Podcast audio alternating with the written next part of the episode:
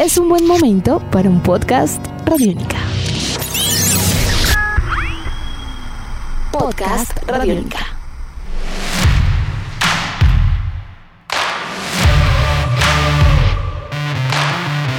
Cada vez se acerca más la hora cero para el inicio de las clasificatorias a Qatar 2022 en medio de polémicas y señalamientos. La selección Colombia, de entrada, ya cuenta con cuatro bajas para el primer partido ante Venezuela, de manera parcial, ¿no? Y todo esto por diversos factores. El panorama, aparte de ser incierto, es de pronóstico reservado. Lo cierto, lo único verdaderamente cierto, es que tenemos a James Rodríguez, y eso ya es ganancia. Bienvenidos a Tribuna Radiónica. Jairo Moreno, Mateus Uribe, Luis Díaz y David Ospina no estarán con la tricolor. Durante el fin de semana y pese a haber sido convocados, tuvieron problemas para viajar. Es el caso, por ejemplo, de Díaz, Uribe y también de Ospina, quienes han tenido que entrar en cuarentena debido a la problemática sanitaria que se vive en Portugal e Italia por estos días, mientras que Jairo, estando lesionado, no pudo ser tenido en cuenta.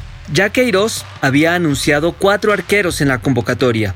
Con la baja de David Ospina, pues le corresponde a Álvaro Montero, Camilo Vargas, Aldair Quintana y el recién convocado Eder Chaux estar a disposición del arco. Ya después está el tema de elegir quiénes van a tapar o quién va a tapar el viernes mejor.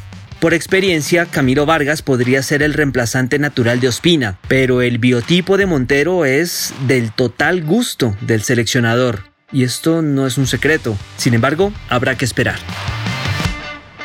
Los jugadores que reemplazarán a los otros ausentes son interesantes. Víctor Cantillo del Corinthians, John Córdoba del Hertha Berlín y Santiago Arias del Bayer Leverkusen. Todos han tenido minutos de juego, unos más que otros, pero tienen continuidad y en el caso de Arias, aunque apenas ha jugado un partido en Alemania, pues trae una memoria táctica en la selección producto de sus reiteradas convocatorias en partidos pasados. Selecciones como Chile y Brasil han sufrido también para juntar a sus mejores jugadores.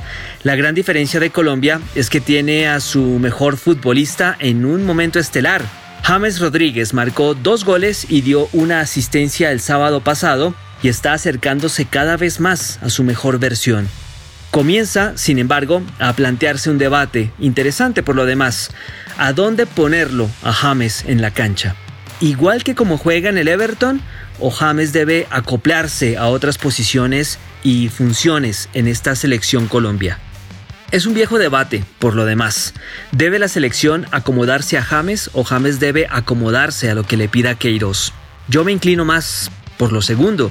Hace que el equipo sea menos predecible, uno, y que tenga más variantes de ataque. Dos. Lo que marca la diferencia sin duda es qué sucederá cuando se pierda la pelota, cómo nos vamos a replegar, cómo la vamos a recuperar. También hay expectativa por el horario del partido del viernes, 6 y 30 de la tarde. Uno de los pilares de esta selección ha sido el calor abrasador de Barranquilla y por supuesto la afición. Dado que el partido será a puerta cerrada, el juego en la noche no va a cambiar mucho las cosas. Todo en últimas se va a basar en cómo se juegue el partido. Todos están bajo las mismas condiciones, en todos los estadios de Sudamérica se va a jugar a puerta cerrada.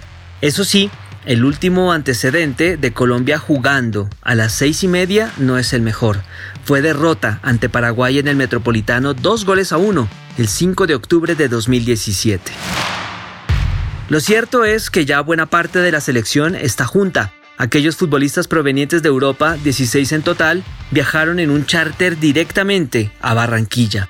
Cuadrado, Falcao, Muriel, Duban Zapata y compañía todos están listos para un nuevo sueño y un nuevo objetivo, obtener un cupo en Qatar 2022, el último mundial de 32 selecciones y 64 partidos que tendremos la posibilidad de ver.